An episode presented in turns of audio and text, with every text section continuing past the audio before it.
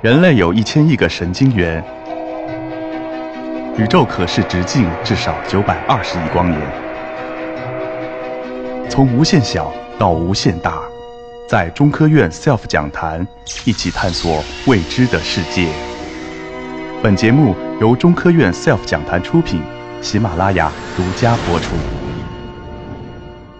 各位观众，非常高兴今天有机会到赛尔夫讲堂给大家进行交流。刚刚蒲先生给大家讲了人大脑，这是一个非常神秘的事情，也是一个非常复杂的。那么也是大脑里面也是很小的。那么我今天呢要给大家讲一个比较大的，讲到空间的。呃，我的题目叫空间的光子对话。那么光子又是非常非常小的。我们的在存在的这个世界五彩缤纷，那么全部是靠这个光的作用。那么这个人类呢，老早开始就研究这个光。幺六几几年的时候，牛顿就专门研究这个光。他认为呢，这个光是一颗一颗的，它就是光的颗粒数。在他的研究下呢，现在很多光的现象那时候已经能解释了。比如说，光通过一个棱镜。会分出五彩缤纷的颜色，但是呢，他这个办法呢，解释不了光的很多像现在说的颜色啊、干涉啊这些现象。那么后来呢，又一些科学家，麦克斯尔、威尔斯那个这些科学家呢，他就提出了一个麦克斯尔方程组。哎，他们又提出了另外一个方式，说光是一种波，就是所谓的光的波动说。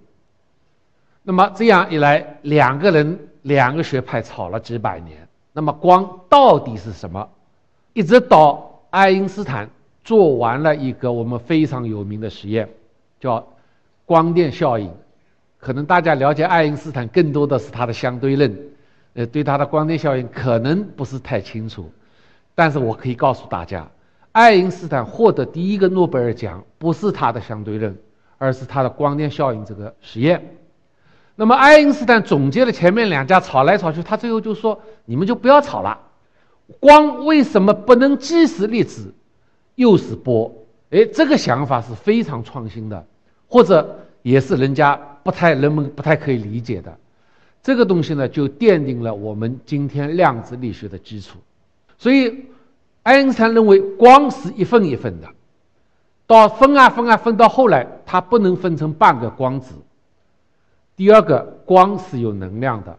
用爱因斯坦这个相对论里面也专门说了，光子的能量是能量等于频率乘一个 h。然后这样一来，倒过来大家知道，根据相对论的原理，光是有质量的。哎，大家说光有什么？这我们没感觉啊。哎，告诉大家的是，光只有在运动当中才有质量，它有运动质量，没有静态质量。而再进一步说，光是永远是在运动的，所以这个出来以后，就奠定了我们现在光学的一个基础，我们对光子才有了一个比较全面的了解。那么大家看，随着科学的发展，原来我这是一种描述，那么现在呢，我们的人类的技术就可以去探测一个一个光子了。那个光子那么小，你一般眼睛根本是看不到的。但是现在我们科学仪器，我们做的探测器，就有可能探测到一个一个从不同地方来的光子。那么有了这个以后呢，我们对光子的应用，在很多很多地方我们都能用这个原理。这个光子的应用原理有很多很多。那么比如说，呃，我们空间的遥感拍地球，那么大家每天晚上看那个新闻联播以后，面有天气预报。那么上面有云图，那么这是什么呢？也就是太阳光照在地球上，地球光反射到卫星的仪器上，或者卫星的照相机上，卫星的照相机根据反射进去的光拍了地球的图像。哎，这个就是光的作用。那么最小的就是最灵敏度的，到时候我以后能够看到一个一个光子，那么这个时候会得到最灵敏的图像。哎，那个光和卜先生说的生命有关系吗？呢？在生命科学研究当中，光子也有非常大的作用。很多生命现象可能在某种时候，它会发出非常微弱的光子。有了我们光子探测计算，呃，探测器，我就可以探测一些生命科学里面非常微弱的信息。那么今天呢，我要给大家说的呢，说两个事：一个光子怎么在我们空间的量子通讯里面得到应用；那么第二个，光子在以后深空探测里还有什么应用？就是所谓的光子通讯。那么第一部分，先我们介绍一下空间的量子通讯。那么大家知道，在二零一六年八月十六号，我们国家发射了第一颗量子科学实验卫星。那么这个是全世界第一次把量子科学实验搬到太空上去了。二零一七年的一月十八号，我们是把科学工程团队把整个卫星交给科学家，然后呢，科学家又经过一段时间的做实验。在二零一七年，我们得到了学术的成果，我后面会介绍。然后到今年呢，一月十八号，呃，我们这个工程团队可以向全世界说，我们已经圆满的完成了我们所有的科学实验，我们这个量子卫星完成任务了。呃，但是完成任务了，并不是说这个卫星就不用了。现在科学家还天天在做实验，因为这个很宝贵，好不容易发上去一个卫星。现在我们不但自己做实验，我们还和全世界的科学家一起来做实验。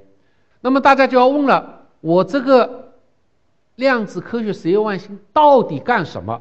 哎，我今天简单说一下。第一个，它要干三件事情。第一个，我们叫量子密钥分发。那么当然，大家说什么叫量子密钥分发？可能我今天要把它从科学基本原理上非常严密的推导，大概等我推导完了，也到晚上了。这里人也没了，肯定很枯燥，所以呢，我非常简要的、呃，形象的说一说，量子密钥它是根据量子力学的原理，提供一种不可破译的密钥。那么，它什么原理上来？物理原理上来保障的呢？呃，第一个原理就是所谓的量子光子不可分割性，就是爱因斯坦刚刚说了，光子是一分一分的，你不可能去拿半个光子。所以呢，我甲乙两方送。密钥的时候，我甲送出一万个密钥给乙，乙如果收到了一千个，还有一个丙呢，专门要偷这个密码，他可能水平也挺高，偷了，比如说，呃，两千个、三千个，偷的还要多，但是光子是一份一份的，所以乙拿到的光子，丙再有本事他是拿不到的，所以如果我这在。乙和甲共有的光子里面产生密钥，那么他偷的再多就没用，所以这是第一个原理，就是光子的不可分割性，就是被窃取的光子我不产生密钥。那么丙的时候就说了，他说我不承认啊，我物理水平还是很高的，我可以把你这个光子偷去以后啊，我把它拷贝一次，哎，我再给乙去。你看，这样我就有了。那么这时候，量子力学里面还有一条非常著名的原理，叫量子不可克隆原理。那么，我想现在在世界上，大家做很多微信啊、手机啊，它靠的什么？全是拷贝。我一个信息拷贝以后发出去，别人就有了。但是在量子力学告诉你，我一堆量子，如果用传统的办法去拷贝，拷贝完了以后给第二个人，对不起。你不可能全拷贝对，大概有四分之一左右的粒子一定会拷贝错。这个大家记不记得，在电视台上有一个节目叫“拷贝不走样”，量子就是这样的，你肯定从第一个拷贝到后面面目全非了。所以有了这个原理，他偷去的人再去拷贝没用，它出来以后，我甲乙两个人，我只要对一下里面的。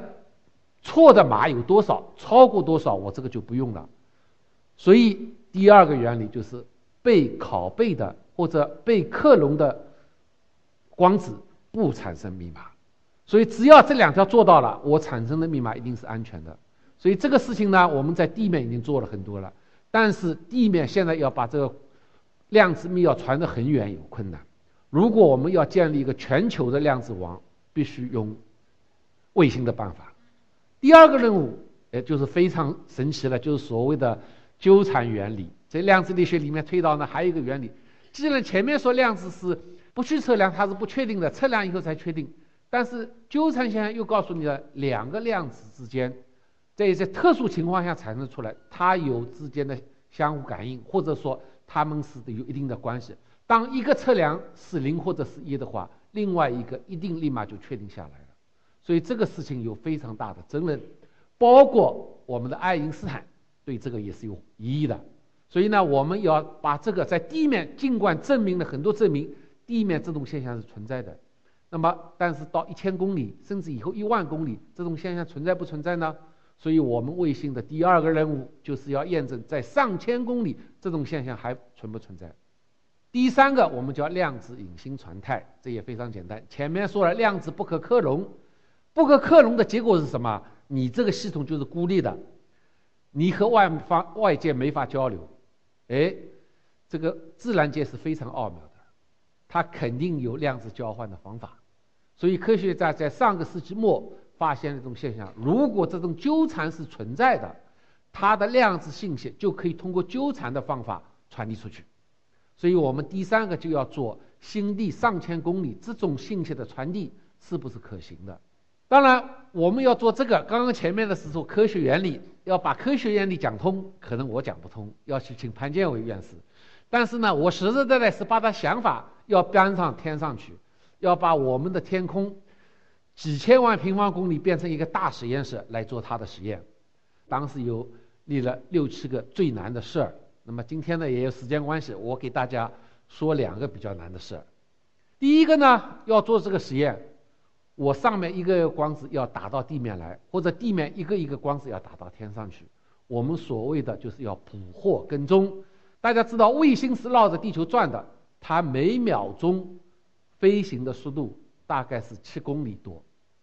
那么也就是在一个每秒七公里多的一个飞快过掠过的卫星上面，然后呢离距离是一千公里，它出了地平线以后，你地面马上要把它抓住。抓住以后，看到才能开始做实验。这个呢，在国际上有先例吗？也有。比如说，我们现在很多做的激光通讯卫星，它有类似的功能。但是呢，我们这个量子卫星就要比它难。难在什么地方？大家都一样对吗？第一个，它做激光通讯试验，它都是强光的试验，它的把光越强越好，我下来信号马上能解出来。我们是非常微弱的光试验，所以我们要接收到是这么远路发过来一颗一颗光子。我后面会给大家解释这一颗一颗光子到底有多弱。